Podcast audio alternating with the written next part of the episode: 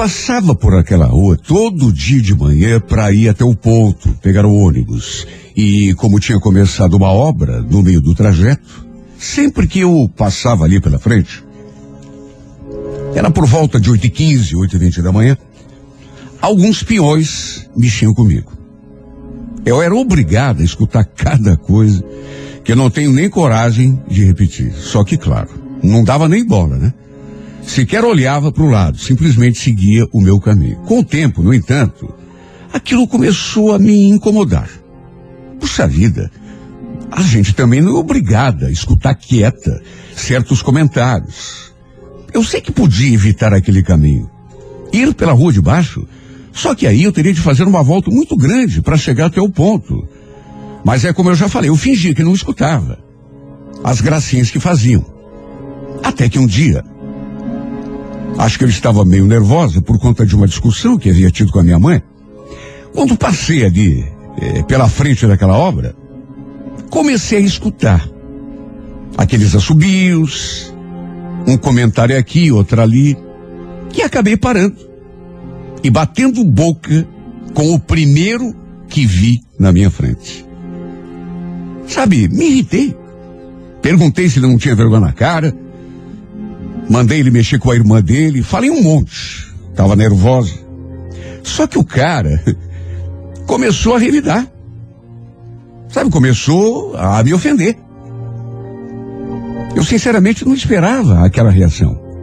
Até porque, convenhamos, pensei que ele fosse dar conta de que estava exagerando. No entanto, o que aconteceu foi que ele também se irritou e começou a revidar os meus xingamentos. Olha, foi uma cena eh, deprimente. O local estava cheio de homens e não teve um para me defender. Se bem, o que, que eu podia esperar? Praticamente todos eles mexiam comigo quando eu passava.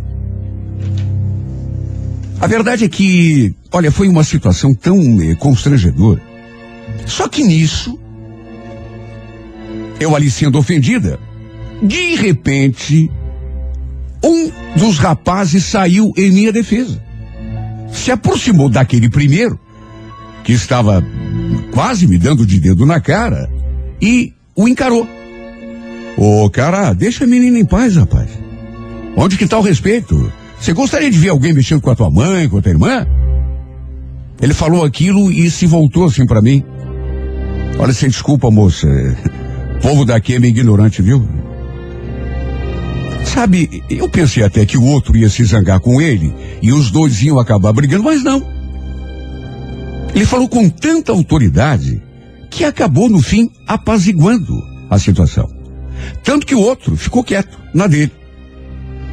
Apenas olhou assim para mim, com aquela cara, e olha, não sei explicar, mas algo no jeito daquele moço que me defendeu chamou a minha atenção. Até porque, como eu já falei, tinha um, um, monte de homem ali e eu pensei que nenhum deles ia me defender. De repente aparece aquele rapaz e acaba tomando conta de mim. Olha, foi uma coisa bacana, sabe? Porque hoje em dia é coisa muito comum, né? Parece que não há mais aquele respeito por mulher, é, aquela delicadeza. Olha, dava para ver que era uma pessoa assim, bem simples, porém bastante educado, um rapaz assim, muito gentil. Sabe quando a pessoa te passa confiança? De qualquer maneira, ele deu uma dura tão grande naquele infeliz que eu fiquei até meio sem jeito. Agradeci, ele pediu desculpas mais uma vez. Depois acrescentou que fazia dias que ele vinha reparando que eles mexiam comigo. Só que estava esperando a hora certa para intervir. Olha que moço gentil, incrível. Eu fiquei impressionada como ele me defendeu. E vou falar mais uma vez, até porque eu acho que os homens não se dão conta disso. É tão bonito ver um homem defendendo uma mulher. Eu sei que parece uma coisa meio antiga, né? meio antiquada, meio superada, mas juro que não é. Ele foi o único que saiu em minha defesa. De qualquer modo, segui meu caminho, só que alguns passos adiante, Dei assim uma viradinha para trás e notei que ele estava lá, no mesmo lugar, e continuava me olhando. Chegou a cenar assim quando eu me virei, me deixando até um pouco sem jeito. Eu nunca tinha prestado atenção em ninguém ali naquela obra. Até porque, quando passava ali na frente, nem olhava para o lado. Até para não pensarem que eu estava dando corda. Só que depois desse dia, sempre que eu passava ali por aquela obra, eu dava uma olhadinha para ver se o via. O detalhe é que os gracejos não paravam. Sempre tinha um que assobiava, outro que falava alguma coisa. Demorou alguns dias até que a gente se visse novamente. E eu lembro que foi num sábado. Eu estava de folga. Aí precisei ir até o mercado comprar algumas coisas, de maneira que foi a segunda vez que a gente se viu. Eu nunca fui de fazer é, esse tipo de coisa, de me apresentar, de procurar a pessoa, principalmente se tratando de alguém que, na verdade, eu nem conhecia direito. Só que não sei pelo fato de ele ter saído em minha defesa aquele dia. Eu acabei parando e puxei conversa. Agradeci outra vez pelo seu gesto. Aí falei que nunca mais o tinha visto ali na obra. E ele respondeu que devia estar fazendo alguma coisa lá na parte dos fundos, lá dentro do terreno. E foi só então, incrível, só então que eu perguntei o seu nome. Ele falou que se chamava Rogério, e aí quis saber o meu nome também. Sabe, deu para sentir que rolou alguma coisa só naquela pequena conversa. A gente olhou de um jeito eu só não imaginava que ele fosse me fazer aquela pergunta. Pelo menos não assim, a queima-roupa. Pois ele me olhou e perguntou: Escuta, você tem namorado? É casada? Quando falei que era solteira, ele sorriu. Disse que também estava sozinho.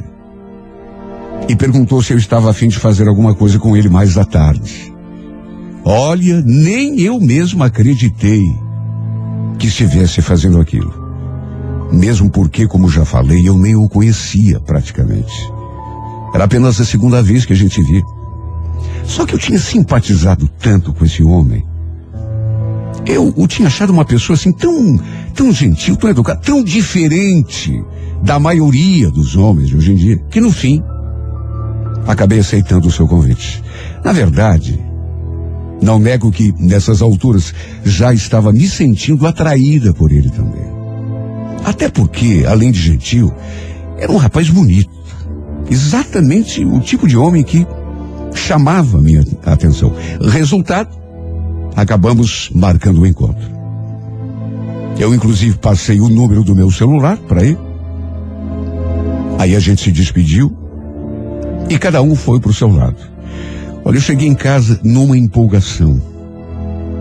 E passei o resto daquele dia na maior ansiedade.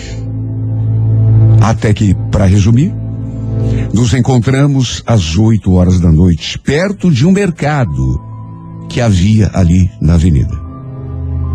E quando ficamos frente a frente, olha que sensação gostosa. Sabe, me deu uma não dá nem para explicar porque é uma mistura de tanta coisa, é aquele friozinho da barriga, o coração acelerando. Como é bom a gente começar a gostar de alguém. Mesmo que seja assim no comecinho. A gente começa a sentir os sinais. Como eu já falei, o coração é o primeiro a se destacar. É o primeiro a mostrar que a gente está sentindo alguma coisa diferente. E o nervoso então. Nossa, eu fiquei com a boca seca de tanto nervoso. Meu Deus, eu estava tão encantada com ele. Até porque tinha pensado nesse homem a tarde toda. Depois de aceitar aquele convite, eu não consegui pensar em outra coisa. Ele estava ainda mais bonito, todo arrumado, banho tomado, barba feita. E quando trocamos aquele beijo no rosto, senti até aquele tremelico no corpo todo. Para encurtar a conversa, acabamos ficando juntos já naquele nosso primeiro encontro. Para dizer a verdade, fiz uma coisa que eu nunca tinha feito na vida. Fomos até para cama, já nesse primeiro encontro. Coisa que, repito, para mim era novidade até então. Não sei o que houve comigo. Eu, eu não consegui eh, resistir ao seu charme. Aquele jeitinho dele, sabe? Aquela gentileza, aquela delicadeza. Repito, se os homens soubessem a importância de ser delicado, de ser gentil com uma mulher. Olha, foi um primeiro encontro maravilhoso. E foi desse modo que o Rogério entrou na minha vida. Depois daquilo, a gente passou a se ver direto, a se falar. E já na segunda semana, eu o levei até em casa, pro meu pessoal o conhecer. Todo mundo o adorou, até porque, repito, ele tinha um jeito assim que cativava as pessoas. Foi assim, aliás, que aconteceu comigo. Me encantei com o seu jeito desde o começo. Até que depois de alguns encontros, começamos a namorar de maneira oficial, com direito a pedido e tudo. E aos poucos, à medida que o namoro foi evoluindo, eu naturalmente comecei a saber coisas da sua vida. Sua família, por exemplo, não era de Curitiba, mas de Tunas do Paraná. Fazia pouco tempo que ele tinha vindo para cá. Tinha vindo sozinho. E dividia uma casa com mais dois amigos, um deles, inclusive, também trabalhava ali naquela obra, perto de casa. A verdade é que me apaixonei perdidamente pelo Rogério. E nem foi preciso ele fazer muito esforço para isso acontecer. Acho que nunca tinha gostado de ninguém com aquela intensidade. E assim tão repentinamente. Eu inclusive cheguei a brigar com uma prima minha por causa dele. Até isso eu fiz. Fiquei com ciúme. Não gostei do jeito dela com ele. Achei que ela estivesse se assanhando, provocando. Até que a gente acabou discutindo. Tudo por ciúme. E tudo isso aconteceu no meio de um churrasco de família. Pensem na cena ridícula. o que a gente não faz quando se apaixona por alguém. De qualquer modo, seguimos em frente, firme com o nosso namoro. Da minha parte, acho que não preciso nem falar, estava cada dia mais apaixonada. O pessoal ali de casa gostava tanto dele. Olha que ponto que chegou. Que o meu pai chegava a emprestar o carro para a gente sair. Sabe, eh, e isso aconteceu assim depois de 20, 25 dias de namoro. De tanto que ele cativava as pessoas. Não apenas eu, mas toda a minha família. O Rogério não tinha carro, mas tinha carteira de motorista. De modo que o meu pai emprestava o carro dele numa boa. Confiava. Nessas alturas, o tempo tinha passado, os meses estavam passando rápido. Quando eu me deparei com uma situação inusitada. Numa sexta-feira, como às vezes fazia, meu pai emprestou o carro para a gente sair. Como repito, ele fazia de vez em quando. Só que acabamos sendo parados numa blitz da polícia. Bom, até aí tudo bem. O Rogério não tinha bebido. A documentação do carro também estava toda em ordem. A carteira de motorista do Rogério também estava em dia, de modo que não tínhamos com o que nos preocupar. Lembro que o policial nos mandou encostar, pediu a habilitação, documento do veículo. E eu, nessa hora, senti que o Rogério ficou um pouco agitado, meio nervoso. O policial deu assim uma olhada nos documentos, aí se afastou. Deve ter ido conferir alguma coisa no computador da viatura. E eu estranhei porque eh, aquela consulta demorou mais do que o habitual. Vi, inclusive, que o policial se aproximou de outro policial e os dois ficaram conversando. De vez em quando olhavam assim na direção do carro, até que se aproximaram. Só que em vez de entregar os documentos para o Rogério e nos deixar seguir viagem, como seria o, o normal, ele pediu que o meu namorado saísse do carro. Olha, não sei explicar, mas eu senti uma coisa tão ruim naquela hora, como se fosse uma espécie de pressentimento, uma. Não sei explicar. E acredite quem quiser. Mas, de repente, o policial, aquele primeiro, o outro ali do lado, deu voz de prisão pro meu namorado. Sabe quando você fica sem entender nada? Meu Deus, eu fiquei olhando aquela cena, atônito.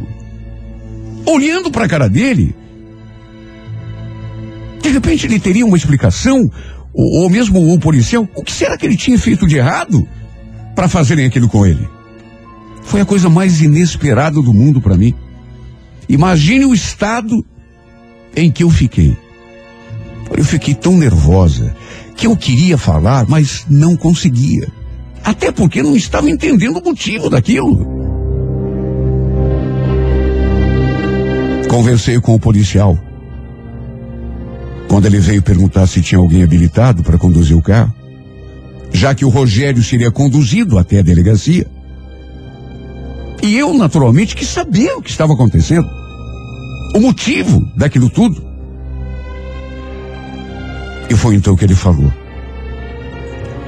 A gente vai ter de conduzir o rapaz até a delegacia porque tem um mandado de prisão em aberto para ele. Mandado de prisão? Mas como assim? O que foi que ele fez? Não pagou pensão alimentícia. Pensa. Mas deve ter algum engano. O, o Rogério não tem filho. Nessa hora o policial só me olhou assim com aquela cara que já dizia tudo. Depois perguntou o que eu era dele. Falei que era namorado. E ele explicou que não podia fazer nada. Que tinha de cumprir com os procedimentos. E que eu devia procurar me informar para saber do andamento do processo depois. Falou aquilo, virou as costas e não me deu mais atenção.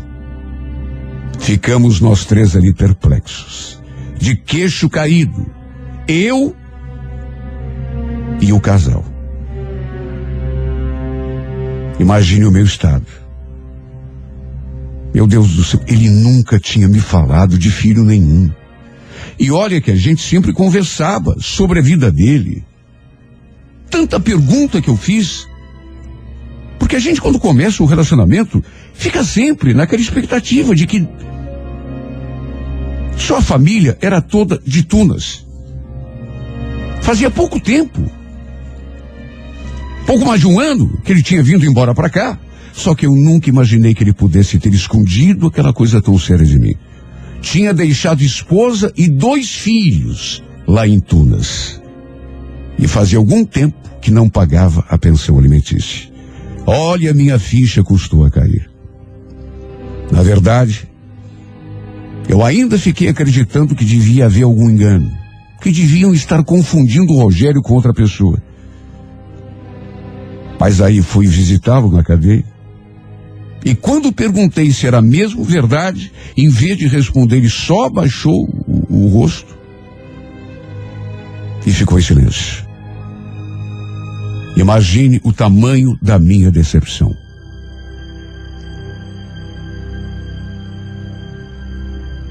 Olha, eu nunca esperei viver uma situação assim. Juro por Deus. Principalmente porque eu confiei nele, assim, desde o comecinho. Sempre me pareceu uma pessoa tão, tão digna, tão incapaz de mentir, de enganar. Pois ele era casado. Tinha dois filhos e o pior, não pagava pensão fazia meses.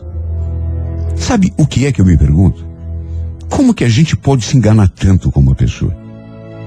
Tudo bem que não fazia nenhum ano ainda que estávamos juntos, alguns meses apenas, só que ele nunca me falou que tinha mulher, muito menos filhos. E vamos convir, a pessoa precisa ser muito fria para deixar a família passando necessidade, se mandar para outra cidade e esquecer. Ele pediu desculpa. Diz que nunca tinha me falado nada porque tinha medo de que eu me afastasse, não quisesse mais nada com ele. Olha, uma coisa era ele ter medo de me perder, de eu me afastar. Outra, completamente diferente, era virar as costas aos próprios filhos. Fazia tempo que ele não mandava um centavo para a mulher. Para ajudar, pelo menos, nas despesas da casa, para manter os filhos. E eu acho que esse ponto foi o mais decepcionante para mim. Eu fiquei arrasada. Sinceramente, não esperava. Ele não precisava ter escondido isso de mim. E mesmo que escondesse, que pelo menos não tivesse virado as costas para a própria família, principalmente para as crianças. Por isso a decepção foi muito grande. Eu fiquei me imaginando no lugar da sua mulher, abandonada pelo marido, com dois filhos pequenos para criar, e sem saber sequer por onde andava o pai das crianças? Olha, não deve ser fácil. Só que por amá-lo demais, acredite quem quiser, mas eu acabei ajudando a juntar algum dinheiro para pagar a sua pensão, a pensão das crianças que ele devia. Emprestei um pouco da minha família, raspei umas economias que eu tinha no banco, fiz um empréstimo do que faltava, entreguei tudo na mão dele para ele acertar a situação lá com a família. Estendi a mão pelo amor que sentia por ele, por não suportar saber que ele estava preso. Olha, ele não sabia o que fazer para me agradecer. Disse que ia devolver real por real. Falou que me amava, que não queria me perder e me pediu mais uma chance. Diz que viajaria a Tunas para conversar com a esposa e acertar a, a sua situação com ela e jurou que nunca mais iria fazer aquilo de novo. Deixar as crianças na mão, passando necessidade, quem sabe até fome. E prometeu voltar para a gente ter uma conversa séria sobre nós dois e o nosso futuro. Ele queria ficar comigo porque estava apaixonado. Sabe, eu estava disposto a perdoá-lo por ter escondido tudo aquilo de mim. Porque estava gostando dele de verdade. Só que, para minha surpresa, depois de tudo isso, adivinhe, ele nunca mais voltou. Continuo esperando por esse homem até hoje. Com certeza deve ter conversado com a mulher e resolvido ficar por lá mesmo. Ao lado dela, quem sabe, e dos filhos. Não me ligou nem para dar uma satisfação. Ou então, para dizer que eu parasse de esperar, porque ele não voltaria. Nem para isso. Ele ligou, mandou uma mensagem, um alerta. Muito menos para devolver o dinheiro do empréstimo que eu fiz, para que ele saísse da cadeia. Olha, não é nem pelo dinheiro. O que me deixou mais arrasada foi o fato de ele nem me ligar para dizer que ia ficar por lá mesmo. Quer dizer, nem sei se ele realmente ficou ou se foi embora para outro lugar. O fato é que nunca mais o vi. E até um número do seu celular ele trocou. Eu ligava, só dava desligado, fora de área. Com certeza, ele deve ter trocado de chip. Olha, eu tenho me sentido tão triste. Porque apesar de já ter passado tanto tempo, eu ainda não consegui tirá-lo do pensamento. É tão doído quando a gente ama a pessoa e passa por uma situação dessas, uma decepção atrás da outra. Sabe, quando a gente se conheceu, eu me encantei por ele. Aquele gesto que ele teve lá no comecinho, se postando em minha defesa, Quando aquele pessoal começou a fazer gracinha comigo, olha, aquilo me encantou de tal modo que faltou pouco para que eu me apaixonasse na hora. Quando a gente se conheceu, eu me encantei. Pensei que tinha encontrado meu príncipe encantado. Tudo ilusão. Mais uma vez, infelizmente eu me enganei.